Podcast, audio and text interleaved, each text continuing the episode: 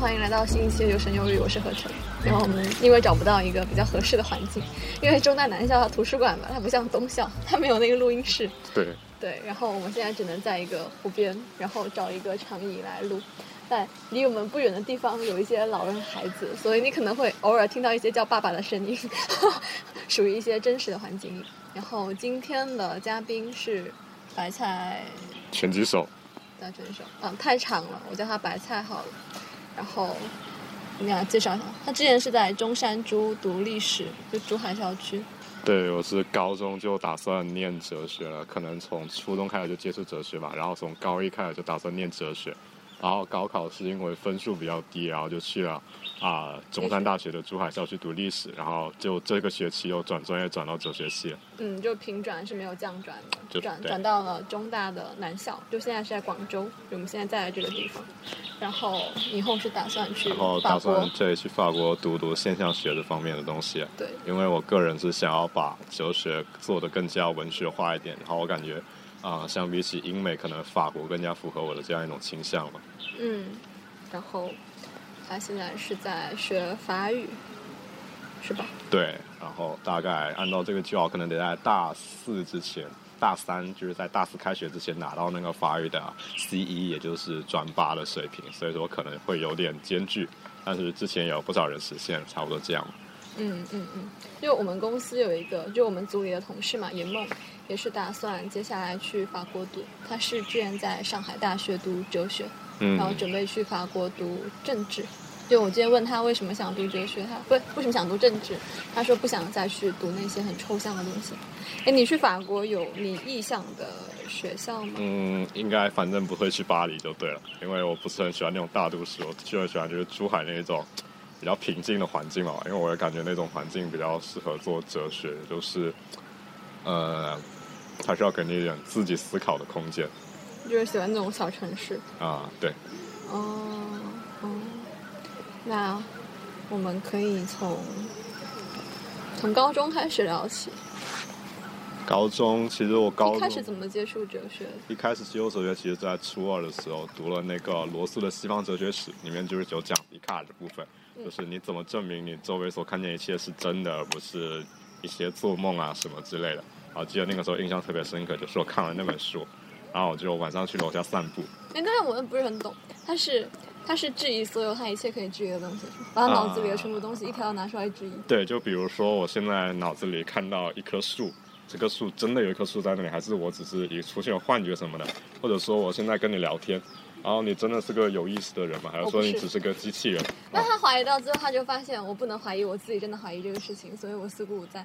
但他只是把他脑子里面有的东西都怀疑了一遍，他怎么那么能呢？就是他怎么知道自己脑子里面 的东西怀疑了一遍就够了？对，所以说这就是我为什么要去一个小城市。笛卡尔想这个东西，他其实是在一个暖房里面就坐在里面，他按照他的那个数学表，他是做了七天，然后无事可做，就想想想想想，最后就发现他可以怀疑一切。哦，嗯嗯，所以说做哲学，就像亚里士多德在那个《形而上学》里说，他首先需要的就是闲暇。所以说之前那个不是有个农民工读海的歌儿嘛，就是这方面其实是非常厉害，就是能够在没有闲暇的时候还要开始做哲学。嗯嗯嗯。嗯哎，那胡塞尔对笛卡尔怎么看？对他胡塞尔，胡塞尔当然是胡塞尔，反对吗？呃，也不能说吧，因为胡塞尔是一方面是非常欣赏笛卡尔，但是另一方面就感觉，嗯，他没有把他的工作做彻底。就是笛卡尔他其实是有啊、工作有两部分，一部分是怀疑的部分，还有一部分是重建的部分。在怀疑的部分，就是他拆掉所有东西，这个是胡塞尔非常欣赏。但他在重建的部分，就比如说他证明上帝存在啊，证明我们周围的一切都是真的啊，人有灵魂和肉体这两个东西啊，他就觉得这些东西是不能够成立的。他就是就有点类似于我们对待辛亥革命的态度，就是一方面他承诺，另一方面他又需要被抛弃掉一些东西。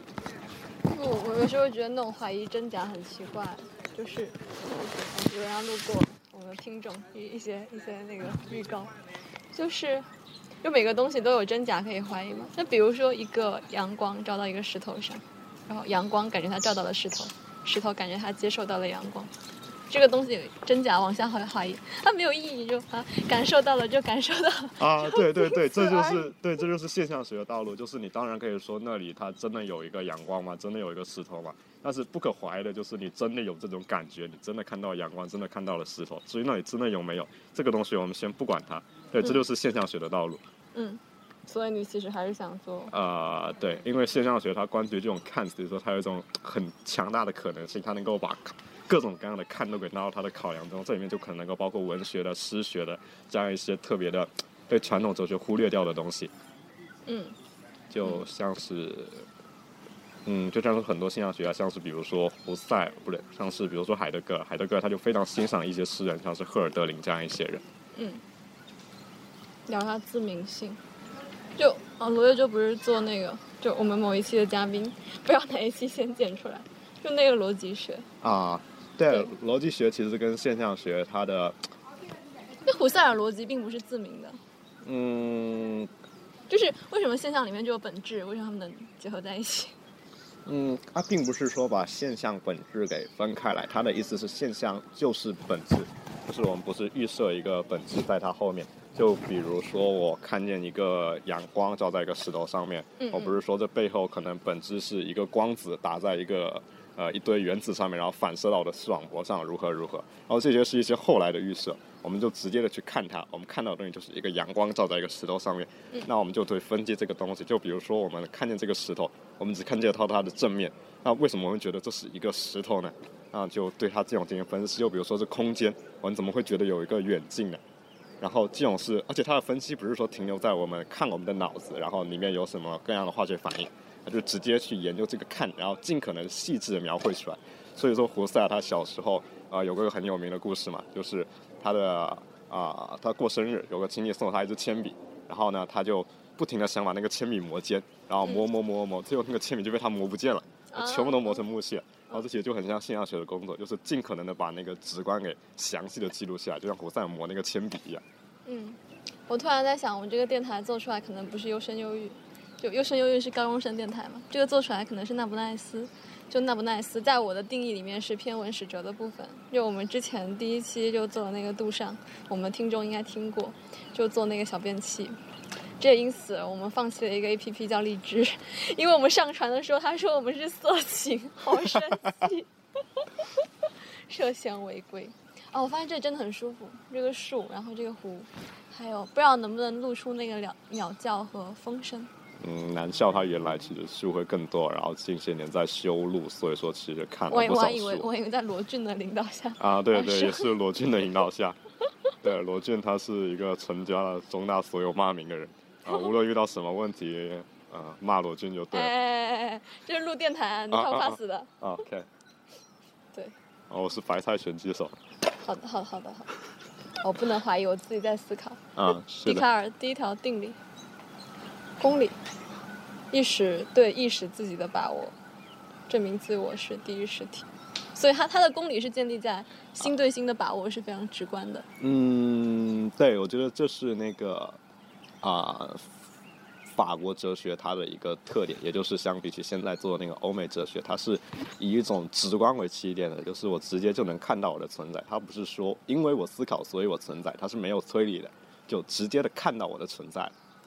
嗯嗯嗯，有时候会觉得现象就在现象中，嗯，是，就是我们就你直观就能观察到，然后你不你就不要再推了嘛，你就啊、就概念和范畴范畴对和那是第二位的东西了。都在都在现象之中。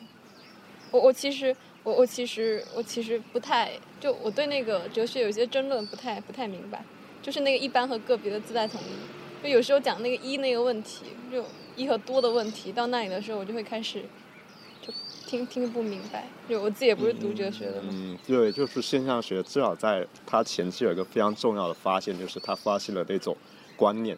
就比如说，我们说一一是什么呢？就比如说，我们说一个苹果，一个香蕉，那这个一它到底是什么呢？它哲学的一是宗教里的神吗？啊，他们是不是在哪个语言里面是一个词？EGO 是什么词？我我记不太清楚了，就啊、哲学在亚里士多德的哲学里面存在就是一就是神，而且在基督教里面，他们也确实把神是当成一的。啊。对，嗯。然后，但是至于哲学里面的一能不能，至少在宗教里面神是等于一的，那么在哲学里面是不是等于一，那就各有各的说法。因为其实按照柏拉图的说法，就当我们说出，比如说有些人说三位一体嘛，不是很荒谬嘛？三怎么可能等于一呢？但是在柏拉图的哲学里面，当我们说出一的时候，我们比如说我们说这是数，那我们就同时说出了数是数，这里就有三个东西了，所以一等于三。数是数，等一下，有数，第一个数，第二个数，中间还有一个是，三个东西，一等于三。可是是为什么是一个东西？啊，对，这就是一个很很更关键的问题了，这就是为什么可以跟数放在一起。他早上上课是问老师一个问题，那老师那那个 being 存在和是。对，为什么西方他们一直是把存在和是当成是同一个东西的？上午是问朱刚对吧？是问啊，不是方向方向红。对，那个老师他特别有海德格尔的气质。他早上还说了另外一句话，算了，不帮你说出来，怕被被老师打。你继续。啊，我我说是啊，对，就比如说这个。对，就可能看着这是一个可能比较抽象的问题，就比如说一等于三，是是是，但它其实就比如说牵扯到往后的海德格尔，海德格尔他的前提就是这个啊是它是一个超越的东西，怎么说呢？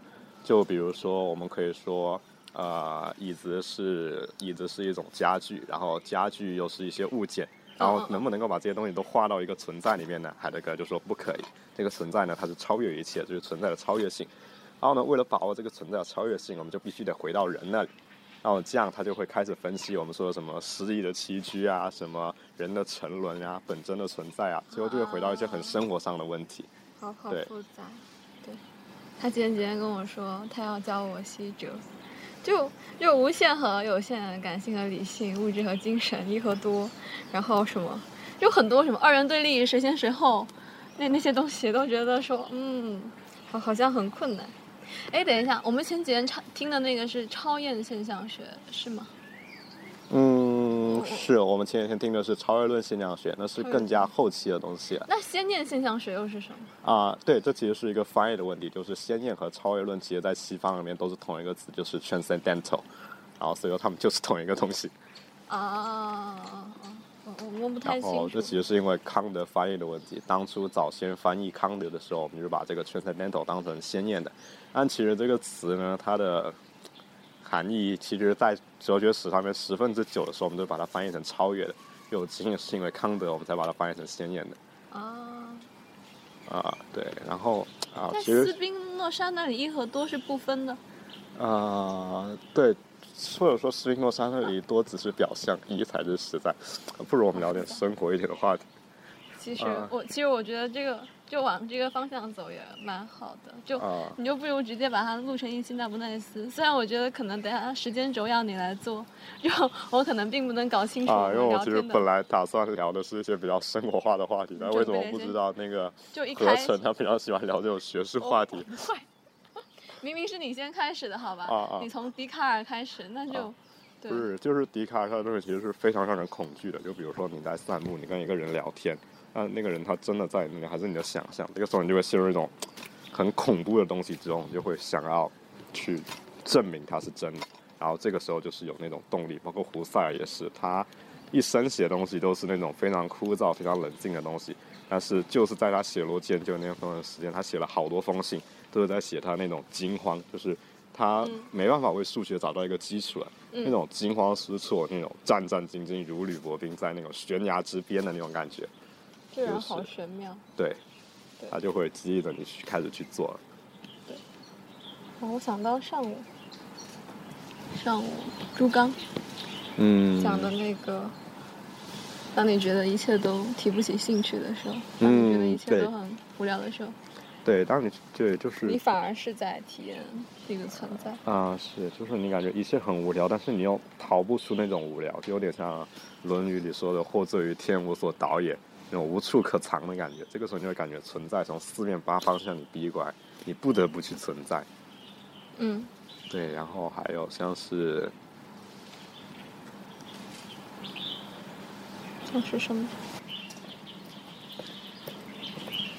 对吧？我觉得是可以这么说的，但是我觉得这还有一点就是人的意志，它不一定是一定要有一个原因的，就是我想要怎么做，可能就是一种突然的想要这么做，人一定要找一个原因，这是一种很危险的东西，就是把人看成一个物一样的东西，他会，我觉得老师要判断真假还是一个很危险的东西，你知道吗？嗯，对，我我就觉得某些哲学读下去可能会，对对对对，就比如说像是休谟，他是其实就他就说连因果律都是假的，什么都是假的，没有关啊，系。对对，我我知道，我知道，我知道，对，然后然后他他其实写完这些东西呢，他他还写了一段，就是说他想了这个问题后，他就去打马球，然后打马球后就觉得他的疑虑一扫而空，再也不需要想这些问题了。为什么？啊因为他就是遇到一些真实的，对啊，就是那些真实就这么向你逼近过来，所以你觉得不需要怀疑的。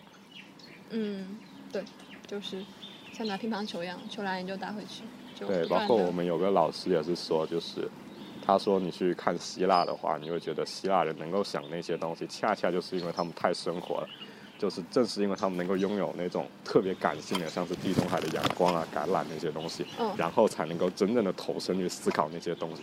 要是正常人，他们或者用平庸的生活去思考这些东西的话，他们早就疯掉了。嗯，只有恰恰是因为希腊人有生活，所以说他们才可以去抽象。就你刚才讲那个休谟，那确实有人就会觉得，真正的哲学思考它是不能用因果性来说明的，反而是我的哲学，我在给数学的因果性做一个奠基，对吧？他会觉得说因果性它不是世界真正要探讨的东西，也不是我哲学要探讨的东西，也不是世界本身的东西。对对对，他们觉得因果性的也是要证明的，什么都是需要证明的。当然，当然到了现象学里面就不一样，现象学更多是研究这个看本身了。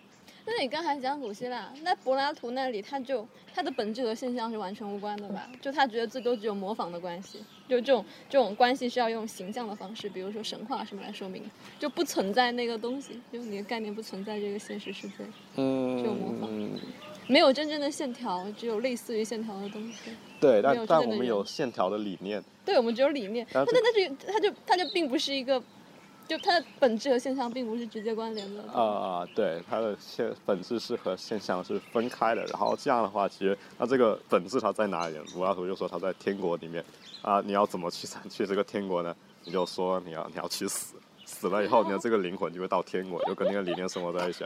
所以说，我们说这个苏格拉底他不怕死，不仅是一方面他坚持这个正义，另一方面呢，他其实是因为他觉得他死了以后，灵魂就会到这个天国里面去我。一直以为他那一段是在安慰他的学生，呃，来来我觉得柏拉就图就他他最后不是那一段里面还引用了一个古希腊的什么故事嘛？但他那个啊故事里面虽然都是为正义而死，但他们都没有觉得死是对，所以说我。一直觉得他的这个死其实不是真实的死，真实的死，我觉得应该就是海德格尔说的那样，就是一个无，彻底的无。我们今天还在讨论，就跟我同学在讨论人为什么会怕死，就嗯是觉得死后很恐恐怖的东西嘛。那我有时候觉得应该更多的是因为活着有很多好的东西，而死了就没有了，是是因为对活着的好的东西的眷恋，而不是对死了的恐怖世界的畏惧。嗯对，所以说其实不是一个。对，然后我们我们老师其实说，那个胡塞尔到后期，他其实有个很有意思的观点，叫单子论。人的意识是一个一个单子，在你嗯出生之前就有这个单子，嗯你死了以后也会有这个单子。那么你活着跟死有什么区别呢？就是你活着的时候，这些单子它会发生啊、交互作用，它就会修正你的观点。比如说，我看到这个柱子，它是一个，我跟你说，它是这里是有一个啊、一棵树在这里。然后呢，你就跟我说，你就站在这个树的背后跟我说啊，这里没有一棵树，这其实只是一个纸板，你把它当成树了而已。然后这样的话，其实我们观点就可以被修正什么的。但是当我们死了以后呢，我们这个单子依然存在，但是就没有再也没有什么东西会来帮我们修正了。于是呢，我们就会感觉到很多很夸张的东西就会慢慢变形。比如说，我觉得这是一棵树，然后我把这个树看成一个房子，也没有人来纠正我，就这么一个孤独的状态。然后这个世界就会越来越变形，就会变成很疯狂的状态。然后这就是地狱了。啊，其实这是我们老师引申出来的结论，但是也可以听一下。我我觉得怕死完完全全可以就是嗯做一期电台，这个命题太大了。对，就包括保罗、阿奎那对都探讨过像是伊壁鸠鲁不是有个很著名的论证霍吗？霍霍布斯、海格德尔也有，对吧对，对吧？死是一个，包括死能不能讨论都是一个问题。就比如说，死就是无嘛，那无这个东西怎么讨论呢？你一讨论它不就变成有了吗？但是苏格拉底他的那个他的申辩里面讲那个阿基琉斯的那个情节，嗯，就他其实他其实比荷马笔下还要更残酷和和冷漠一些。就他其实并没有因为死是好事而去死啊，对吧？苏格拉底也不是。那是什么什么原因那他？那里面，我我的理解是因为只有死才能完成正义，但你刚才就是觉得说不只是这个东西嘛。啊，就就就在我的感觉里，不管是战场上的阿基琉斯还是苏格拉底，他都没有把死当成是一个天大的好事情，是吧？啊，我们现在庆祝一下，我们现在要去死了。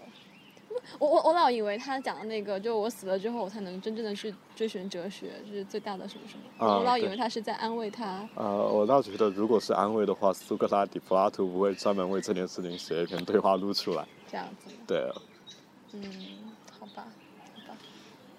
嗯包括很多高中生，如果说压力很大的话，其实跳楼，天呐。嗯，呃，我可以觉得高中生可以读一点存在主义方面的东你西。你你别带他们了，我怕他们等下那个高考前几十天，然后开始读哲学，不是你们那无知之知的逻辑。不是，是因为就是很多人那个，就比如说压力太大了，然后他们就会说你要放松一下呀什么的，躺平啊。啊躺平 就回去看电视剧好了，啊读什么对啊哲学？对啊，然后然后不是存在主义，他不会告诉你，存在主义说他要你去承受这个东西。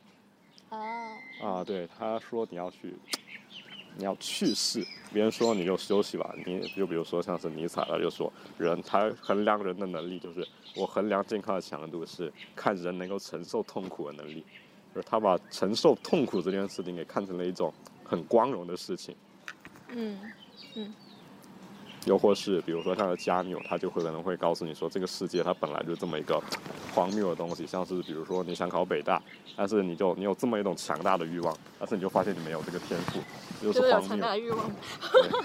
那这种荒谬怎么办呢？而人就是要维持这样一种荒谬和这样一种荒谬对垒而存在，嗯就像是这就很有一种悲剧的感觉，就像一个人永远的爬向一个东西，但虽然说那个那个人永远的走向一个地平线，他走一步那个地平线就退一步，那这就是一个很悲壮的东西。但是这里面有一种美的感觉，他就会说人的尊严就体现在这样一种不停的对峙上面，就这里面其实是有很有力量的东西。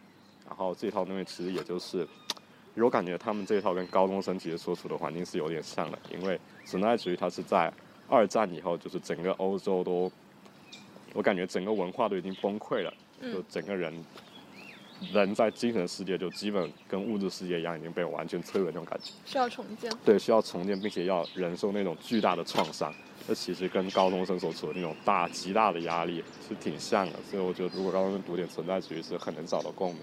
那我觉得你在你的概念里，高中是处于一种极大的压力之中。这确实是这样的，因为我个人高中的时候是想要考北大，然后一直是缺乏了一点能力吧，你跟我们另外一个嘉宾差不多。对，然后就这一直弄得自己非常压抑，然后可能就是那段时间我精神崩溃，死。差不多是这样。我高中下学期到高三上学期都是没有读书的。高中下学哦，不对，高二下学期到高三上学期啊，那段时间我是准备雅思，然后本来是打算去申请英国的 UCL 的，然然后呢？后后来又感觉精神状态好了一点吧，然后就继续，啊，精神状态好了一些，反而留在了国内。呃，对，开始绕远了。因果性。哎，你你读解释学吗？呃，解释学，解释学我倒是读了一点，但是解释学它，那是不是感觉循环论证是对的？没有解释学，就他也他也认为探讨的性质本来就不是因果性的，嗯而且他也不认为理性就是推理，就跟康德那样嗯，对，解释学它最大的，理性本身它不是推理。嗯嗯，解释学它其实是想要划分出一个界限来，就比如说，我们说科学有它的数学方法呀，嗯有什么推理啊、实验呀、嗯什么东西。那比如说它的历史学、文学，它有什么方法呢？就像是我们现在可以说什么人的那个什么，比如说我说我读一篇呃里尔克的诗，觉得很激动，我觉得我跟神有了某种交流。比如说科学告诉你不是，这个时候就你的脑子发生了某种什么 作用之类的东西。那这个时候人文科学就已经几乎要被取消了。嗯那这个时候怎么办呢？就出来一门学科叫做解释学，它主要做的就是给人文社科提供一种方法。所以说，他要再进一步跟你们说，你们那些科学的才是第二位的，我们人文科学才是第一位。嗯其实他就想要做这种精神的方法，然后他想要区分呢，就比如说像是迪尔泰吧，他就做了一个、呃比喻吧，就是说那个科学所做的是啊、描述，然后人文所做的科学所做的是解释，而人文所做的是理解。就科学是 explanation，人文是 understanding。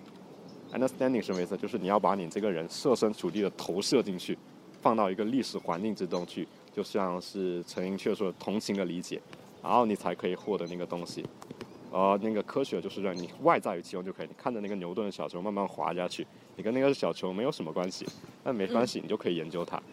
但比如说我用人文学科方法，我要去做一个人物，就比如说我要去啊、看一下里尔克他为什么会写出《杜诺伊哀歌》，那我就要想办法去读里尔克的那些生活呀，他读过的书啊，然后最后就会大概知道，如果我是里尔克，对我会大概会在想什么。这个时候我就说我理解了里尔克的这个《杜诺伊哀歌》。嗯嗯，对，这就是人文科学和社会科学。当然，这个到最后解释学经过了很多的，因为解释学其实它最初又是来源于现象学，它是就比如说像是海德格尔就在他的那个存在实践里面提到了解释学这个东西，然后他的有一个徒弟叫做嘎拉莫尔，嘎拉莫尔这个人呢，他是从小就是接受古典学，他的古希腊语和拉丁语都非常好，嗯然后去读了那个海德格尔的，做了海德格尔的徒弟，然后就是他写了一本书叫做啊、真理与方法。然后就是这本书就基本上是把一个解释学作为一个独立的学科给提出来，然后再往下的话，其实就得往法国走了，像是保罗利科啊，他也是做解释学，他就是把解释学跟精神分析这些东西又联系在一起啊。精神分析，对，那是不是再往下走就要走到心理学去？嗯，这个倒太前沿了，我倒没法回答。我也不知道，我就随便说。能不能不要依赖外部条件，就直接停留在现象本身，就像现在看树一样？嗯，这能叫纯粹吗？好像不能，我不知道。意识流又是什么东西？嗯，意识流其实是相对于你的观念其实是存在的。就比如说，我现在看到这个绿色的湖，但是这个湖它不停的波动，不停的变换，然后为什么我都能够把它叫做湖呢？就是因为这个湖它有一个湖的观念在它上面，嗯，就无论它怎么动，它都是一个湖。然后这个观念它跟这个湖是没有关系的。我看到我们的校服，我们高中的校，服。我们高中有两百多个，每年会有两百多个人来这个中大。好，继续讲那个意识流那个湖，因为我我看到这种校服，我忍不住看他们，我有时候想跟他们打招呼。哦虽然我不会在学校里面穿这种，我觉得太羞耻了，就是穿着一身那高中的校服，感觉自己像个高中生。就，哦对，啊，没有，我看到那种时候我就有种心理阴影，就 哦，要要冲食堂的感觉。我不会，我我我这就是我反而没有毕业之后没有回去学校，但我在外面从来没有回去过学校，我连上学校的那个上坡我都不想上去。我也没有，嗯，对，我不是很想回去。之前有朋友约我回去拍照，就有两个朋友吧，分别约我想给我拍写真，就回那个学校。嗯，我就说我不是很想去，没没有必要。如果有可能的话，我可能会去初中拍一下，虽然我已经不再是一个初中生。嗯，对，其实我就我可能因为喜欢哲学，所以在初中和高中其实都只有是一个人看哲学书，也跟周围的交往很少，然后。真的吗？真的看不出来哦。没有没有，我在初中、高中，其实我大大学其实在珠海那一年给我性格改变挺大的。然后，哦对我记得很清楚，我就是在初高中的时候，有段时间我就是，呃，去食堂排队啊，去做早操啊什么，去哪里都带着本加缪的《西西弗斯神话》，然后啊，包括那个在食堂排队排队排那个果条，他们就在那里叽叽喳喳说，我在后面拿着一本《纯粹旅行批判》在那里看。就一个人吗？啊，对，我在高中、初中基本上去哪里都是一个我一般如果除了考试什么要背背资料，啊我，平时就是去食堂都是在，你猜我在干嘛？嗯，跟人去。聊天。对对对，对，然后我感觉的话特别多，对然后不停的讲话。而且我有很多的朋友，就然后发现女性都是两个女性在一起，她们就有聊不完的话，可以不停的讲，不停的讲？不是，只要朋友太多，就比如说这个湖变动不居，什么时候都在变动。然后我们在里面甚至找到找不到任何它不变的东西。那为什么它是湖呢？因为有个湖的理念。哇，什么东西背后都有个理念，因为什么东西背后都在变。嗯，就像是有一个，就像是一个幻灯片，哦就像一个电流流过一个幻灯片，然后那个幻灯片就打出来打在墙上。嗯那我们这个电流呢，就是我们这个意识流，然后里面这个幻灯片呢，就是理念，最后就合成出来我们看到这些东西。嗯，所以说意识流就是这个我们看到的东西，其实是有一个变和一个不变在结合着。那个不变的东西呢就是理念，那个下面流动的东西就是它下面的意识流。嗯，继续讲。然后，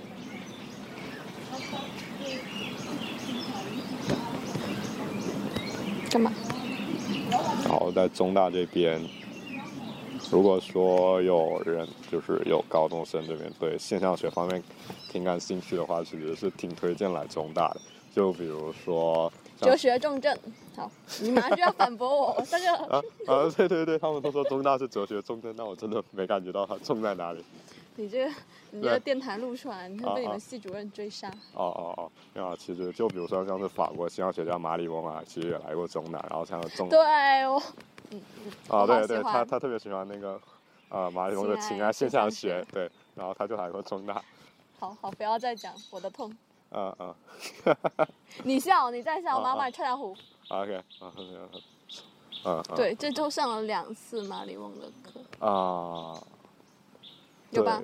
有一次是情感现象学的 pre，然后一次是昨天晚上。嗯。对，就德法哲学，其实中大这边做的挺多，像是做胡塞尔这边，其实就是很多老师都在做胡塞尔。然后像是法国的话，呃，知道中山大学珠海其实有一个法国哲学委员会的，然后那边其实，呃，上更小个学期资一些，对更小资一些，而且。也确实，因为珠海那边其实，如果说大家有点社恐的话，其实非常推荐去珠海。就就珠海，你经常走在走在那地少人人人少地多。对，就你经常走在一条路上面，就是一个人都没有，就你一个人 独享一条路呃，对，但是有些人比较喜欢安静嘛，现在不是有的人就很喜欢那种仅于我与黄昏平分子哦，昼夜的感但我但。我并不喜欢那个第四节下课之后的松桃园。嗯，对，就大家有没有坐那个广州三号线？反正就是不现在难笑要不要不要。再讲了，没有啦，我觉得食堂不能跟三号线相比，你这是对三号线的不尊重，你知不哦知道？，OK，好，所以我们绕了这么远，才终于绕到了珠海的学校的环，珠海珠海学校那边有，就是他他一直他一直对那个地方念念不忘，哦我另外同学觉得他很不可理喻，呃，因为我们没中午一起吃饭然后那个人就说啊，就是珠海很好吗？什么东西呀、对，他是他当时是我那个同学是很想来广州的，哦。当时被就是调到珠海，他是很 sad。嗯。但他们宿舍里面有个人是分数是够来广州的，他嗯。不知道那个珠海有就是嗯。他分不清楚，然后填了就去了，。对，对，很多人其实刚到珠海会很失望，因为珠海其实你也看没有什么娱乐活动，像广州 live house 啊什么东西，珠海都没有。而且离市中心也蛮，远的吧离市？中心蛮远，但珠海离离机场应该也不对，近，但珠海它其实挺像那种欧洲城市，就是小乡村、呃也不是它，就是小渔村。你可以说它是郊区，但它郊区也非常干净，路非常广，然后而且珠海社区它是面面向一片大海，然后它是全国唯一一个拥有海滩的校区，就整个海滩都是它的，然后整条路也是非常干净。拥有海滩，厦门大学也有吧？哦，那那可能是唯二吧，不然听我们说是唯一一所。那个学校也有，华师大对但听我们宣传说是唯一的，而且那边的哲学系教授都非常好，像是对呃，就比如说有个钱杰教授，基本上是国内泰斗级别的老师了。傅先生的男神，啊我们中午一起吃饭，对对，对。那这样这时候读者就会问说，那你说珠海这么好，你自己不转？就他们当时要转的时候是只有广州有那个转转专业的名额，然后嗯珠海是没有的，对。对，如果大包括珠海有一位做精神分析的老师，他是从巴黎第十大学毕业的，拿的是精神分析的博士，然后他就会给那些研究生神分析。是属于什么学科下面？是属于哲学吗？精神分析，是医学？精神分析，学我感觉他有点像自己就是一个学科的哦感觉。对，因为他也心理总有一个归属吧。你看，像马理论就属于法学下面之类的这样。不是啊，就像他们读精神分析，他们拿的也不是什么哲学博士、什么心理学博士，他们拿的就是精神分析博士。啊，嗯嗯嗯嗯，好的。对，然后他当时在那边读的是历史，介绍一下你们历史系吧。哦，历史系哦，那个时候在读他 昨天一直在讲什么甲骨文，啊，对我们翻译繁体对我。们历史系，对我们历史系那个有个老师特别厉害，他是做那个啊先秦史的，然后他上课，因为他经常看那种就是啊先秦史的那种隶书啊什么鬼的，然后他上课就经常写板书，写简体字不会写，他就跟我们说简体字不好写，就直接用隶书写板书，然后写的我们全部都看不懂。然后他还给我们就是我们其实如果学历史的话，我们会学一本书叫做《历史文选》，然后他的第一本就是无丁谱词，就是一个甲骨，然后把甲骨上面的文字给抄成繁体字，然后就让你读那个东西。我们的我们到时候电台会有一个就是资料拓展，就把我们讲到一些书什么列出来。就鉴于你刚才讲那本书都不知道怎么写，到时候这个资料拓展你来打。啊 OK，哎，起风了。你刚才讲了很多哲学书，你也可以标进去，你应该标进去。嗯，嗯，对，然后继续吧。虽然我对历史并没有什么感觉，嗯我之前我之前就是跟着一个北师大出版社的老师，他之前也是读历史的吧，就他他收人就收学生，大一的学生去读历史，然后写那些什么书评。我才做了半个学期吧，我就感觉到我不是这个。嗯，对，我就如果说对各位同学如果喜欢历史的话，就 不一定要去读历史学，因为就享受它就很好。啊、对，因为历史学可能跟你们想象的历史不太一样，你们可能想象的历史是什么，什么为之树丛，什么攻城攻了几天，然后什么各种战役。但是等你们真正学历史，你们可能发现你们就是要对明清的账本啊，做这类工作的，然后可能就考据一个字啊，像是钱家学派，可能一个人一辈子考据一个字，好无聊。对，我觉得我不行。我们那时候是，因为我我也不读历史啊，你知道，啊他他搞那种那本史记，然后是没有标点符号的那繁体书版，然后找我去做标点符号的对对，那那个那个已。经是最最简单的工可是我。觉得好无聊，就我觉得就没有跟我的现实生活有什么交互，然后也没有给我什么滋养。对人文学科，它有一个特点，就是它是以就比如说你说发展物理有什么，或者说物理这个不好，或发展化工有什么用？他说你能够改善人的生活啊什么的。按人文学科不一样，你不能够问说历史有什么用，你可以说什么历史什么以古鉴今啊，当然这种肯定已经失败过无数次了。那历史还有什么用？就历史它是以它自身为目的，就历史没有别的用处，历为了历史而历史。哦，我们我们今天高中有一个老师是中大历史毕业的，然后当时那个有一个学校的校报吧，就约他写篇稿子，就问他历史有什么用，然后他起来第一句话：学历史有什么用？学历史没有用。对，我觉得这是也是人文学科骄傲的地方。然后，哦，但我觉得还看兴趣吧，就哲学看起来没有什么，但是就是很好玩。我觉得肯定也会有人就是像我们这样子的，他会觉得说哲学很无聊，然后历史很好玩儿。对，肯定会有人倒过来，还有人觉得文学很有意思。嗯，觉得马理论很有意思。别笑，笑什么？对，嗯对。然后就其实入学就打算转专业了，是吧？嗯，对，包括我在历史其实也是没怎么听历史课的，我能翘课的习惯就在历史系养成的。那 你还好好意思怪历史系？啊人人家傅先生你要转，人家就读成了年级第二。呃，傅先生他做什么事都很专心。哪有他上课就不专心？他昨天上午，昨天前天下午上课的时候写形而上学论文。呃，我们我们都还在奇怪说他既然要写论文，干嘛不在宿舍里写？带着一个书包跑这么远的路然后来到那个马哲的课堂上，在倒数第几排？第三他他要排，减少那个负罪感。减少负罪感。对，原来是一个这么有道德的人。特别有道德，除了喜欢说谎以外。对，那今天中午吃饭的时候说我是从来不说谎，这句话本身是个谎言吗？是吧？就就很有意思，这也是个很有意思的人。有机会我们可以抓他来做个嘉对，然后他对他他对他家里人的备注，比如说他对他爸就备注成臭爸，备注成妈就备注成臭妈。那对同学呢？啊，不过对同学，他特别喜欢给同学起外号。他说我们之前有个人就是他叫做企鹅，有人被他叫做大象，就被他叫做长颈鹿，啊然后包括合成就被他叫做乌鸦。哦，他是，可是他早上还问你我是什么什么，啊如果万一怀疑这个外号是你写，他不记得。他他他给我加微信的时候，他就是他说的是学姐好，我跟他说我跟你是一个年级的，把把学姐去掉，他说好，确实，嗯啊，对他，我跟他说你们都是那种多读了一年的那种，嗯嗯嗯嗯，对。然后他个人，他呃跟我说他是对学姐特别感兴趣的人呃，姚姚先生也是学姐吗？啊。不，是？姚姚先生是是男生，是跟我们同级的。姚先生是男生啊，对啊，姚先生是男生啊，对啊我整个中午都以为姚先生是啊女生。先生我们都叫做女士的啊，那时候我们叫做先生嘛，我什么时候叫过你吴先生对吧？你不要暴露我好不好？啊你真的很烦。啊对，然后我我以为就就你你还不是我还调侃你说那个说傅先生不能跟女生沟通，然后跟姚啊先生沟通，但那个名字念起来我以为就是个女孩子。呃，对我刚开始也是把她认成女孩子。我整个中午，那我整个中午的话题都是把她当成一个女孩子来处理的。我还在想说，傅先生这么能交友，怎么会跟女孩子讲话需要写一套公式？他他们好过分，他们两个研究了一套跟女孩子说话的公式，然后我要说天哪，不如让我来教算了。哎呀，对，然后对，包括傅先生他因为十分厌倦那个姚先生嘛，他甚至注册了一个小号，就假装成这难道厌倦？他每天观察他怎么会厌啊，倦？对，他是因为想要击败他，所以观察他。傅先生也是你们绩点数一数二的人物吗？对，但但这学期记得还没出来，但我觉得他应该是。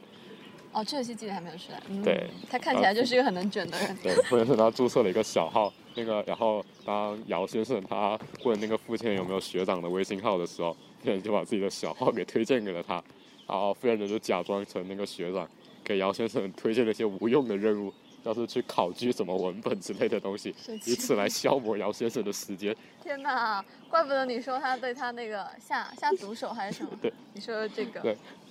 就是他们他们两个聊天很有意思，就是在上课的时候，然后那个白菜就跟傅先生说：“你的辩证法受到了亚里士多德的痛斥。”然后然后那个傅先生就说：“这哪是我的辩证法？他在批评质数。”然后今天早上上课，哎，是是是是方老师还是朱老师来着？在说那个矮人一节，谢林矮人一节。啊啊，对，方向红老师。是方老师，那时候矮人一截，然后那个傅先生发消息过来说：“叉叉叉，你矮人一截，矮人一截。”然后那个到快朱刚老师吧，啊对他下课的时候就问说还有什么问题，然后白菜又起来装了个逼，问了一个，我没说错吧？问问了一个问题，然后然后马上那个傅先生发消息过来，就发了一个形而上学对，傅先生发了一篇他自己写的论文，然后他说跟我说：“ 你来看我的论文，你就知不道不。是你这样没有那个感觉，哦 你要说你可以看看老夫的解释，为何 being 有三个意思。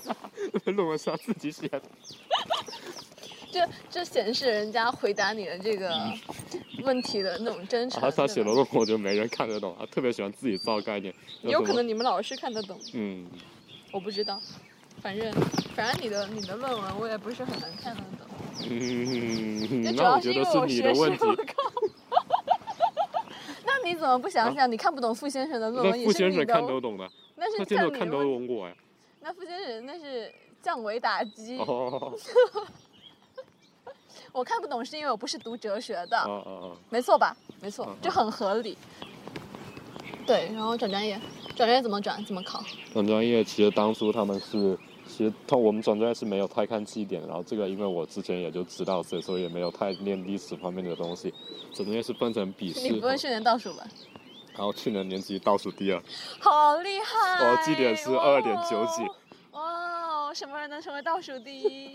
倒数第一倒数第一那个快要退学了为什么啊？为什么？啊，因为他翘课翘太多了，已经被那个系主任抓到。不是为什么考上了这大学，然后又要翘课，翘课就又又又嗯，因为可能在高中被压抑了太久吧，而且那个人，他，对比较放纵，生活费哦比较高那种，反哦正就是，就是考试的时候其实是分成笔试、面试，然后其实最最难的其实是面试啊，然后就笔试的话，它其实哪有难的？就是你这么口若悬河又天天装逼，那岂不是一上来就可以开始 开始你的表演？不一样，那他们那些老师非常的严肃，而且会那老师很能看透你的装逼，又不像我，你一开始讲话我就嗯嗯，对，然后那那些老师是当初，比如说他会问你，就比如说你喜欢看你看了什么哲学书啊，嗯然后就比如说我当时就说我看了那个康德的《道德形而上学奠基》，嗯然后他就会问你怎么看待这本书啊，然后你就会讲自己的看法，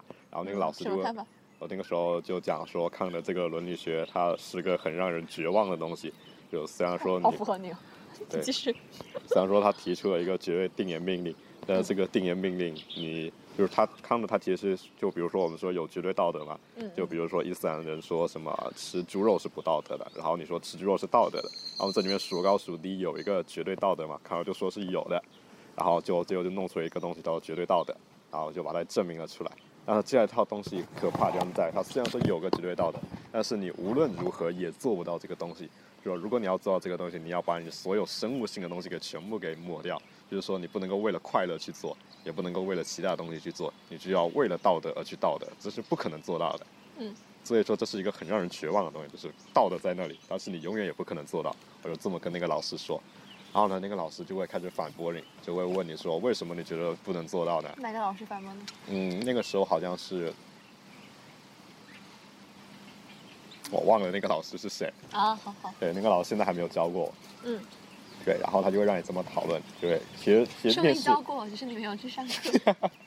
对，然后其实然后那个还会让你做那种啊、还会让你问你用英文问你问题，然后让你用英文回答，所以挺考验英语水平的。啊、就比如说他那个时候没事，你就起来就开来来来一段法文，啊，我那个时候还刚刚开始学法语，对，然后还没有到装逼的程度。对，比如说他就用那个我提到了一本科尔凯郭尔的《恐惧与倡议》嘛，他就直接用英文问我那本书里面的问题，嗯嗯嗯，然后对，然后像是笔试的话就会比较简单了，真好，我觉得我肯定转不过。你继续。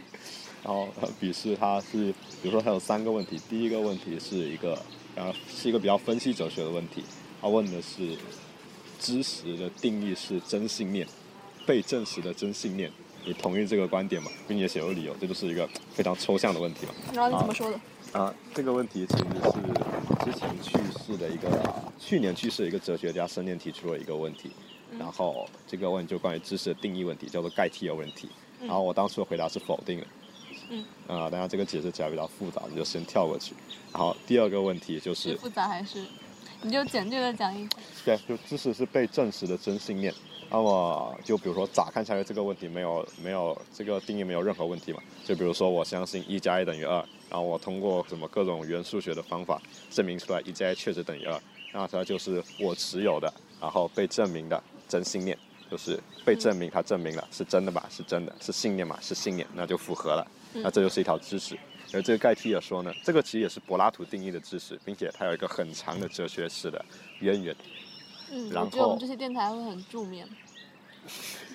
所以说我说先跳过这 一你。讲嘛，我就是要听。哦 OK，然后，然后他他就提出了一个思想模型，说我现在假设我说呃喜马拉雅山的北部有一群奶牛，然后我真的相信这一点了。嗯然后呢，这个时候呢，有人去那里看，然后他就发现喜马拉雅山的北部真的有一群奶牛。嗯。但是我可以说我现在有关于这个的知识吗？嗯。呃，不可以，因为这很明显就是一种巧合而已嘛。嗯。那么这样的话，这个定义就被他给攻破了。这样的话，其实因为因为这个定义它其实是一个非常基本的东西，就像你可能这道定义看起来很抽象啊，呃，像是比如说我们说什么是真的啊，什么是知识这些东西，其实都会涉及到这个东西，就有点像是你于你再把一个房子的地基下面一个很小的东西给抽掉，就看起来那个东西可能本身没有什么，但是你一抽掉，整个房子就倒下来了，所以这是一个非常重要的问题，实际上。嗯。然后第二个问题就是有没有绝对到的，就是那个康德的问题。嗯嗯然后第三个问题就比较开放了，就是说你，嗯，如果说有选一个你感兴趣的哲学观点，并且为之提供你的论证。好，我当初写的就是存在不可以被怀疑的知识嘛。然后我当时写的就是康德在《纯粹理性批判》里对经验做出的演绎的论证。已经没有听懂对，但你可以讲。嗯，我不想讲。我不想讲，因为他昨天跟我的老师探讨的问题，我也没有听懂。他托我上课的时候去问对然后，那是一然后他个关于海德格尔的问题。存在于时间。对然后他他昨晚就问我，你就不能装作是你自己问的吗？对啊，我本来想要帮他装逼的，但是他就 我跟他说，我问这个问题我没有办法脱稿，啊就那个，然后我就跟他说，你都你才认识我几天，五天吧，才认识我五天，你都知道我什么水平，我的老师难道不知道吗？然后他说，难道你的老师知道吗？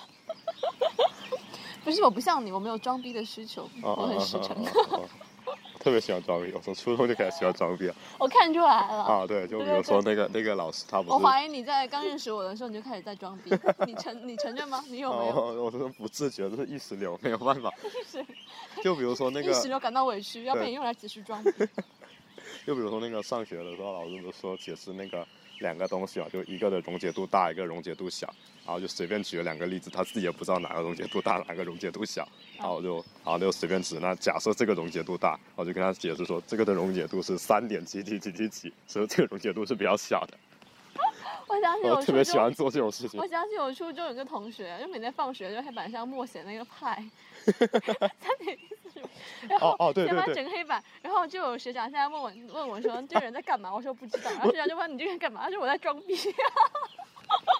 不是不是，这这种事这种事你就可以指上帝黑板，你跟他说你的第五十四位写错了。真的真的，就这种时候，然后那个师兄就说什么，你看这里他有一位写错了，然后我我其实是完全搞不懂，我我不知道他们，就哦这个师兄也是事我做过很会类似的装逼的人，这种说 那你们过类似太像了。然后就是 我其实就是高中的时候挺喜欢读那个北岛的诗的，然后有一次就是趁他们放学，他们所有人都回家，然后留到最后一个，然后就站在黑板上面全部写满了北岛的诗，然后就回家了。然后哦，你你继续，你啊继续，。对，然后 回来的时候也也不说我是谁，然后让所有人惊讶的看着那个黑板，然后特别爽。呃，就是装逼不需要本啊，本人在场是吧啊，吧我？就特别喜欢做那种扫地僧，就是那种身怀绝技，但别人都不知道。真正的扫地僧才不是你这么扫地，你这是拿着扫把在头上转，然后就要扫地。你你你有本事就把人倒下来，然后你的头发嗯扫地。就我怀疑你刚加我微信的时候是不是也要这样？老师一段一段的发发东西，然后就推荐什么书，然后你就给意识流发那种推送。啊，没有没有，我是我是我是很很真诚的给你。哦，对对对，你那荐时候还让我挺舒服的，就没有感觉你很装逼。见了嗯面之后，就这个人，哦，嗯，很会装逼啊。对，那那天在快到校门的时候，然后再嗯说到说要系统的读一下那个习哲，他那个他就说啊，不如我来教你算了。对对，嗯嗯，继续啊，继续装逼啊，怎么怎么沉默了呢？嗯，没有，不知，道沉默也是一种语言。开始海德格尔，呃，不知道那个有没有比较喜欢学。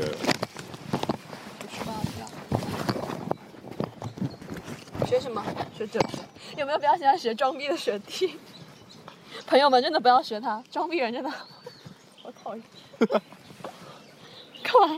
不要不要靠过来啊！那个你不能扼住我的喉咙。好好在我已经习惯这种模式了。我我见装逼的人见了太多年。怎么了？有人把装逼当成一种优点吗？这真的这真的值得一个探讨。我要把这立为一个时间轴。要，我觉得这确实是一个优点啊。就像有些人说，不是那种什么普通且自信，哦，我觉得你就好喜欢，对吧？对对对，我就喜欢这种普通又自信的感觉，我觉。得这普通就是应该自信啊，不然普通要自卑嘛。我觉得这是非常不合理的一点。不是，那你觉得那不普不普通的人要要怎么样？那那肯定得更加更加自信拽。对啊，不我们聊的那个拽哥，我们我们前几天去听那个、是哪个老师？是去是朱刚方向红方向老师红老师，的研究生组会分分不清他们两个。对，呃，没有，方向红老师长得比较像海德格尔，然后那个朱刚老师比较像德里达。我我知道他们长什么样，我只是就是有时候哦因为他们课的内容会对有在我脑海里对混在一起。那包括昨天我的老师问我去去听的是谁的课，其实那一课是方向红的，但我跟他说朱刚，就他问嗯我海德格尔的课听了谁的，我跟他说朱刚。听了海德格尔的课吗？听了吧？呃，不是，我是跟他说我去上那个德法哲学，德法哲学，啊对。是不是因为我上课没有带你？嗯嗯嗯嗯嗯。嗯嗯，没事没事，那课对，然后那个那个课嘛，就是上次有一个师兄他做了那个啊、做了他做了现象学方面的数学的东西，然后下面就有个师兄，因为师兄是因为他一直读数学，然后觉得上面那个演示的，我们比如说叫做师兄 A，师兄 B 吧师兄 A 在上面做现象学数学，师兄 B 觉得他一点都不懂数学，于是师兄 B 呢就起来直接对那个师兄 A 说：“你再读几年数学再来做这个话题吧。你根本就不懂”这个。对你根本就不懂这个，你做这个有什么意义呢？然后然后后来我对，然后然后那个师兄 A 就垂头丧气，没有没有没有办法怎么哦，回答他居然会垂头丧气，啊看不出。我以为他就一直拽的意气风发。啊、没有，他他那个时候下来就如丧考妣，然后在前面一直做笔记修改他的东西。天哪，好认对真！，然后然后我居到了下然有一些一次就心疼了对。到了就这周的时候，这周前几天晚上，对周二的晚晚上，然后就是那个师兄就啊、就怎么说呢？呃，攻守易位，就师兄逼就是之前不是他站起来说：“我对你的这个报告提出五点评论。”就我起来之后，我就想，哇，这杀气好强。但他后面其实不是这样说的，后面跟嗯那个做情爱现象学的师兄说，我有两点疑问。对然后他到后面就昨天晚上嘛，对着嗯那个朱刚老师，就是我提一个问题，对吧？就那个拽度逐渐下降。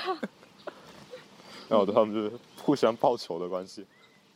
我我我我在不是，他那天晚上就就超拽的吧？啊，对，拽拽哥他做 pre 的时候都特别喜欢，就是两只手张开，然后就那摇摇左右摆摆动。对对对，我我昨晚就我们是分在教室两个地方坐，我还问他说那个是不是拽哥，他说不是，拽哥做的很妖娆，他没有那么端正。然后到下课的时候，那个师兄就收了书包从我旁边走过去，然后我我我我我到电梯口就跟他说你错了，他说我错在哪？我说你错了，那个就是拽哥。对，什么？你还是再学学数学，再来聊这个话题吧。然后什么？你做了这些有什么意义呢？这个这个这个真的好拽。对，我我就再想想，我们我们那天晚上，那天晚上哦，一个师兄哦，他就摇头晃脑的那一个嘛，对吧？嗯就在进攻，对，啊，我觉得他们逗到毕业，他们对他们两个都是研究生，应该还能再斗好多年。两个对，而且而且我记得就那天那个就这周那个师兄要做报告的时候，他下面直接拍桌子了，啊，就一边翻直接把笔盒一扔，然后一边翻着白眼一边拍桌子，然后就是，然后然后他们老师就老师还在旁边就是啊，就老师在旁边也就喜闻乐见。对。然后，然后我我我就我就我就问他说，我就问那个白菜说，老师什么时候开口？然后他说，老师也喜欢看，老师负责圆场，就像决斗场的裁判，只有一方濒临死亡了才会下场。然后我就因为平时那个组会都很多研究生会提问题嘛，那后面在情感现象学也是啊，大家要讨论起来。就就那个师兄他们两个对斗的时候，没有人问问题，然后老师还问还有什么问题嘛？没有人说话。然后我就说哇，沉默的西瓜群众，他说大家都心知肚明，这是两个男人之间的决斗。哦，你真的好喜欢用这个词，他动不动就什么什么什么决斗啊，然后什么一方死对，这个这个是傅先生教我的。傅先生他就很喜欢说那两个人啊出去决斗，两人去，一人还。这本周我第三次听到这个话。才才聊到转专业，啊，嗯，可以再聊一会儿，聊到，因为那个录音笔也只剩一格电了，然后也差不多快要上课，我们聊到等会儿，然后走过去。哦，又是一个没有午睡的中午，嗯，对他，你不需要午睡，特别神奇。是你需要午睡，我我其实也需要的。那我们在这耗着干嘛呢？我们在这录电台啊，哦，快大家一键三连。那我觉得这个地方舒服，这个地方坐起来比比文科楼、比西昌堂还有比一教都舒服。对，比如说我们在，如果你喜欢上知乎的话，可能就会看到那种关于南校和珠海的介绍。啊，你就说什么南校，随便找个地方都能坐下来读书。啊你别说，我们之前那个做了一期那个大学介绍，啊叫优生优语，就做中大的，啊，他拍了那个珠海的宣传图，还有实景图，放在推送里面。我们被你们珠海的人骂惨了，他说我们什么公众号博眼球，然后我们那作者就骂他说你自己去珠海拍啊，你拍不出来这样，我就什么怎么怎么，就是他拍的也是实景呀，就反正拍的很差嘛。但是他也是用手机就那样一拍，就只是没有修图而已嘛，就只能怪你们宣传图拍的太好。的那个，不是珠海校，它是一个很朴实，也不能说朴实啊，反正它就是一个你需要慢慢感受才和我们高中哪个好看？啊，肯定是珠海啊。珠海它这个城市它特别干净，干净对，哦。就是你走在路上，你这样混乱的人居然喜欢干净的地方，嗯，就是因为混乱，所以说才需要干净调和一下那那些干净的人就应该去一个混乱的地方。啊。对，就应该来广州，让他们接受生活的蹂躏。没有，我觉得南大很舒适，就南校很舒适。啊、没有，南校它今年是招了八千个大一的学生，然后它的食堂所有食堂总容量加在一起，可能也就八千。可是外面的那小吃街都很繁华，有很多很好吃的东西。嗯，对。但是如果说你不喜欢人群的话，可能也就在这里，我觉得最麻烦的是骑单车，我超害怕。就下了课，然后前面的人熙熙攘攘，你真的是踩两步就停下来等一下，踩两步就停下来等一下。那开电动车更可怕了，我觉得每时每秒都要撞到人。呃没有。我们一般在里面骑车、开电动车开久了，都会学会那种蛇形游走，哇，我不停的好害怕。哇，他那天跟我骑车，差点撞到我，你不要再说了。嗯，然后，然后来了南校之后，在哲学系什么感觉？OK，这里西昌堂好大，好有钱，我好喜欢那个走廊，喜欢那些书。哲学系其实来了哲学也是发现，就是哲学最主要是靠自学，然后很多人都这么说，我们老板在北大他也这么说。我还我还没有上大学，高中毕业的时候他就跟我说，你到了大学要学会第一件事就是自学翘课。但我至今学的不是很好，啊，我不敢。对，就是，但这种事情一回生二回熟，后来脸皮厚了就再也不怕，甚至可以上到最后十分钟，然后再走进去坐在第一排。上上一次他陪我去听一个是什么课？马马马马发的课吧对，？马马克思主义发展史。他自己他自己本来不上课，然后就非要陪我去听课。我说我不需要你陪，然后他就说我要被点名了，你就请我吃饭。然后后来一上课，那个副先生就给他发消息说你又被点名了，然后他就拿着书包就就很不要脸啊，我没有拿书包，拿了个平板，然后就跟老师说啊，老师不好意思，我在卫生间，然后坐进去了。然后我就问他说又被点名了，嗯，你平时就不上课。然后他说对，我说你之前也被点名了，他说对，然后我说你平时又不上课，你之前又点名了，然后你今天没去上课，你还要怪我，让我请你吃饭，他说对，然后我说你脸呢？然后结果是我那个课太无聊了，结果下一节课他来找我，我就真的换了个教室去上那个。嗯，对，说明他的脸皮也很厚，能够随便走掉。那那都下课了嘛，那拿起书包走也没有什么嘛，对吧？老师不会注意到我的。嗯，不会注意到的。对，虽然教室很小，不会注意到我的。嗯。然后呢，学会了翘课，然后我就开始发现他他有很多课是没有上过。他前几天跟我说要不要跟他一起上毛概，我说不要。然后他跟我说那个毛概我也没上过，不是我问他说你们毛概上的好吗？我，因为我个人比较喜欢睡午觉，可能午觉睡一两个小时的那一种。哦，太为难你了。对，然后他们让排在下午的课，我就经常很不想去上，就想睡午觉。对对对，为难你就不睡午觉，就是录电台。对，嗯，啊，对，还不给工资。那这个电台确实没有工资，我也没有工资，你知道吗？没有工资，哦，我我我连这个麦克风都是借的。哇，这是我的我我最好的呃我的我的好舍友，就是嗯亲情赞助我的一个一个麦克风。对，不然就凭这支录音笔，这支录音笔还是我高中的，我就是强烈抗议，想让我老板给我买一支好一点的录音笔，让我能够去一些就是比较普通的环境录音。对啊，没有钱，那做电台这个东西确实不赚钱，它只能是一种爱好。但我好喜欢这个，我我小学三年级的梦想是以后要当一个电台的主持人。我小学三年级梦想是，然后再啊后来，嗯，啊啊，你说吧。我再后来梦想是想当语文老师，现在这两个梦想都离我远去。你说我我小时候就是看那个《十万个为什么》的那个天文卷，然后其实最想做的就是研究黑洞、白矮星那些东西。后来我就发现我数学不太好，然后就开始读哲学。啊，包括我在高一上学期的时候，都是说我要去读物理专业啊，可能是因为这个才会选择理科吧。嗯嗯嗯，然后后来就发现可能真的不擅长数学，然后就对哲学挺感兴趣的，然后就念了哲学。我对哲学的转变还是蛮突然，是听了道德哲学的课，还有周一。嗯，嗯，我我在上学期的时候，我还觉得，啊，怎么会有人要读哲学？谁要读哲学？就我是这种感觉。都是疯子。对，我就在想，要读读历史的都是无聊的人，整天翻故事堆；读哲学都是疯子，整天想自杀。啊，读中文系的风流倜傥、风花雪月。那是你自己想自杀，那你你不风流倜傥，你不风花雪月，啊，谢谢谢谢谢谢。没有没有在夸你，哦好吗？哦 对我我当时我我当时的老师也是，我老师也是中大博毕业的嘛，嗯他做中哲，他疯狂劝我去转哲学，我觉得没有什么兴趣。哎，那时候就我们中今天中午一起吃饭那个女生，就是陈女士嘛。她那时候也是一直劝我说要转哲学，她说你只要真心喜欢，你就一定要去做。我跟她说，可是我没有真心喜欢啊、我没有真心喜欢什么专业，对我来说好像都差不多，我就我就没有打哦，算现。在后悔了吗？那倒也没有，因为我那时候真的是没有感觉。啊我我要是当时就是我当时都没有感觉，我还要去转，那我也也会后悔吧。而且我如果当时转了，我未必现在会有这么有兴趣。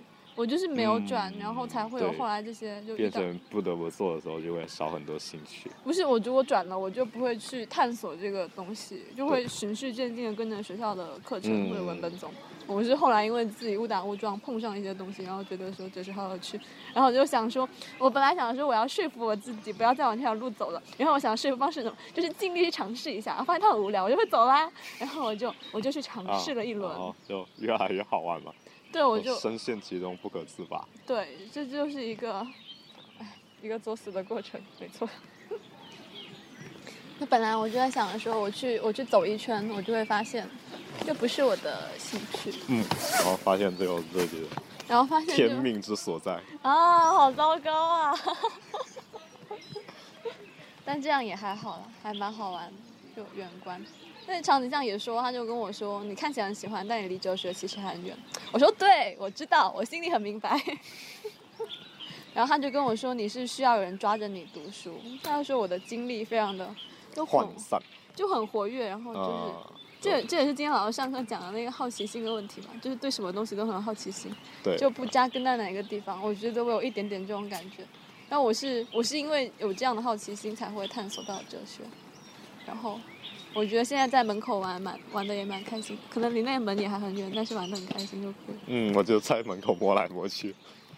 哦，居然没有装逼，好难得，这是不是一种反向装逼？这应该是啊吧？啊啊啊啊！以不装逼为装逼，就是他装逼的方式就是不装逼，显得自己很朴实。啊然后可以聊一下以后的准备。对，其实刚刚聊了一点了，准备去法国读现象学。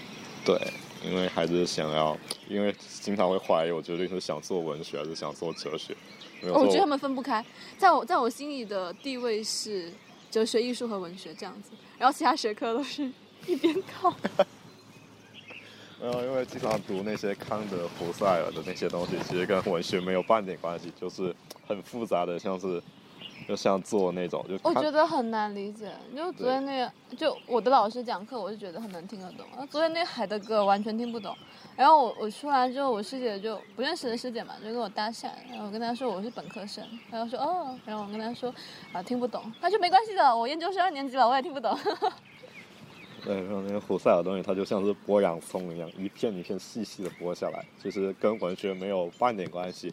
呃，我我觉得我对很多东西的兴趣都是那种很奇怪的兴趣。就我高中的时候就，我们老板长颈象就讲那个福柯，讲本雅明，嗯然后以至于我到现在对福柯、本雅明都会有种特殊的感觉，就是看到有关他们东西，我会停下来去看。其实我什么都不懂，我就是喜欢，就是什么都不懂的喜欢。呃，挺好的，我觉得。我我觉得我在珠海就是处在这样一种状态，然后就开始怀念那种状态，就是什么喜欢就去读一点，就这其实是最最人文的状态，就是完全凭着兴趣去读，也不用什么就是在哪个方向逼着自己去做。不在专业之中，大家就可以这样。对，这其实就是最贵族的读书方法了，就想读什么去有有读什么矿。就可以。你有啦，你有的，你可以啃到啃到三十岁。对，我们本周有一个十年之约，等他十年找到了教职，他就回来请我还有另外一个老师吃饭。对，中大的一个呃哲学系的老师，我们我们我们周一吃饭的时候约好了，对十年之后他找教职，他请吃饭。二十年说不定，有可能我读着读着就跟维特根斯坦一样去做小学老师。你也可以去出家，嗯，不，我喜欢吃肉，所以不会出家。你可以去日本出家，啊，好好好，那里的和尚可以吃肉。那里你当住持，说不定还挺有钱的，你也可以回来请我们吃饭，哦，就相约在就无论怎么样都得请你吃饭。对对对，请我们吃饭，不要把老师去掉。啊，OK，对对对，报答老师一饭之恩。一饭之恩。下学期开始申请，是吧？没有，下下学下下学大三的下学期了。我我记得我同学，就我同事好像也是劝过我去读法国，他就跟我说才多少多少欧，就说学费很便宜。对，到到那边其实你第一年稳定下来以后，甚至都不需要家里出钱，对尤其是我来说还待在是蛮巴黎的话。蛮蛮贵的。呃，其实主要钱就是在这边，就是学语言的钱，还有可能申请中介的钱。可是你去那边之后，你的学费、生活费呢？啊、没有学法国，它是不需要学费的，它是只有一个注册费，然后注册费是只有在巴黎的一些学校有，甚至有些学校注册费都不用，注册费是两千七百，两千七百欧吧，研究生是三千七百欧，然后就每年交一个这个，有些学校甚至都不那个用转过来多少钱？啊，三、万两万到三万吧，这已经好多钱了。啊、长颈象能有害多少工资？对他，他昨天还是前天，他啊跟我说要不去法国读哲学吧。我说好啊，等我去哪天去地铁上捡到一袋钱，然后我就去法国读哲学。我我会觉得这开销很大。呃，但其实如果说你交完第一年，然后第二年如果打工啊什么比较节省的话，以后说不定就能够自给自足了。其实，你是个节省的人吗？哦，不是啊，所以你还是会啃。两百万，两百万够你吃几年？我怎么知道？坐吃山空。坐吃山山空，对。啊，差不多一个多小时了，聊点什么，然后就可以结束这个电台，因为太长了，也不会有人听完。那我们我们完播率大概是百分之二十多，还 有百分之二十多，不容易啊。那肯定是因为我声音好听。哦哦，那那我是不是讲太多了？不 会不会，我主要是困了。嗯呃，我倒是不困，装逼会让人很精神，你知道吗？哦，那我知道，你以后上课就不要睡觉啦，你就起来跟老师装逼。呃呃，我其实是个很谦虚的人，我一般不会轻易这样做。这句话听起来就很装逼。哦，点头了，他点头了，看我就是很了解会装逼的人。对，不知道能不能录到这个鸟叫声，还蛮好听的。在那个高中的时候，就每天早上起床也会这种声音，然后在食堂的时候会有鸟飞过来啄你盘子里的菜，但那种声音对我来说很焦虑。我那时候是早上五点多，对我特别就睡不着。想要把那个鸟给摁进我的饭里面去。好你继续。你好残酷，你好变态，你好没有人性。没有，但是就这种很好的环境，有海有山，然后鸟叫，呃，但是有太多作业，还有太多压力了，还有太多不切实际的东西，就是那个学校会给你贯彻很多，让你觉得你只要努力无所不能，结果就会弄得你压力很大。我这个电台要转到朋友圈的，你哦不要害我要屏蔽高中老师。哦但没有关系，我相信他们不会听到这里，除非有人对你或者我特别感兴趣，很想知道我们现在在读什么、做什么、学什么，很不会像什么。不会高中可能招惹了不少老师。我高中我记得有个老师来找我，然后跟我说说什么你不要老是迟到，你这样迟到影响我们班级的分数啊。然后我跟他说，我就跟他说是不是因为我们班级分数不高，就会影响到你的年终奖金？然后他就从此对我特别生气。要我我也对你生气。唉，你跟拽哥不一样，拽哥好歹他是尊敬老师的人。没有，我其实一直特别理解不了集体荣誉感这个东西。然后我从初中就开始，我就是特别不太了解那种什么流动红旗啊、荣誉班旗啊，关我什么事？好吧，那我们听一段鸟叫，作为今天电台的结束音。嗯，虽然我不知道它能不能录下来，如果录不下来就剪掉吧。我觉得困了，我觉得等一下我要去教室睡一觉。我们还有时间吧？呃，有三点多，三点多上课。这个风好舒服，这个石影很像汕头的中山公园。你不要发出青蛙的声音，啊没有，不是我发出来的，真的有只青蛙，滚！它住在我的嘴里面。哇，天哪，这个人好恶心，我受不了了，受不了。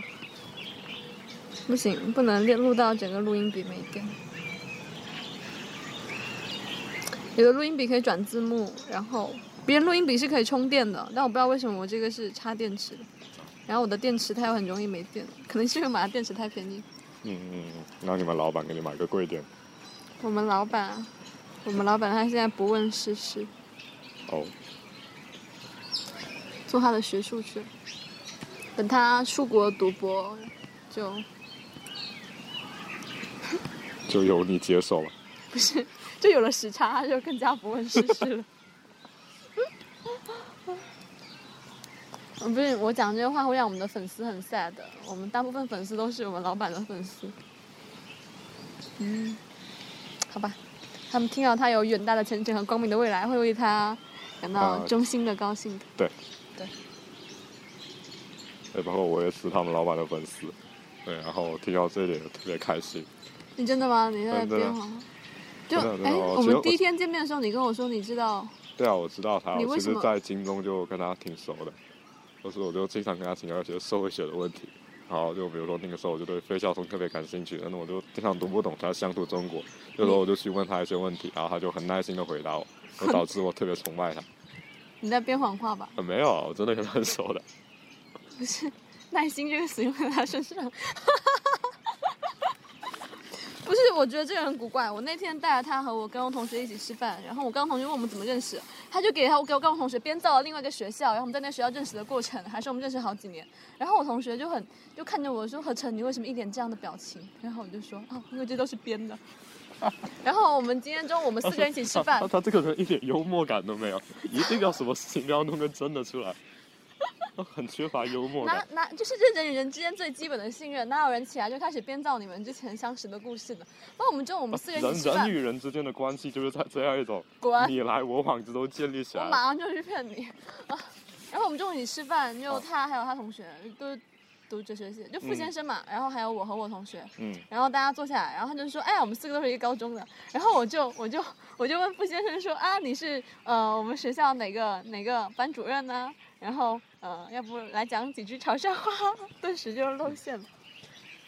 不是，嗯，我我不相信你，然后你不相信我，你那我有什么办法呢？你跟常景香是用什么方式联络我跟他一般用那个 Telegram，？Telegram。嗯，就果然是假的。他那天问我那个软件是什么，我说 Telegram，因为他不会跟学生用 Telegram 傻逼。就你读高中的时候，他还在用什么 QQ 呢？所以你一开始为什么会知道他？哎哦，你 我不知道他。对我其实我那天的感觉就是，我觉得你应该是听了讲，然后就随便编了个话，但我也不是很 care 你 知道他，就你知道他对我来说也嗯 nothing，好好笑。你知道我们老板不是广东人吗？呃，知道，一直知道。那他是哪里人？他他他可能广东以北的吧，听他的口音。那不是怎么办？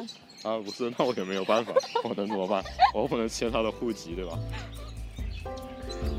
傻逼。闹钟响了，好，我们结束这一期的电台，然后上下粉，嗯，再见。再见。Thank you.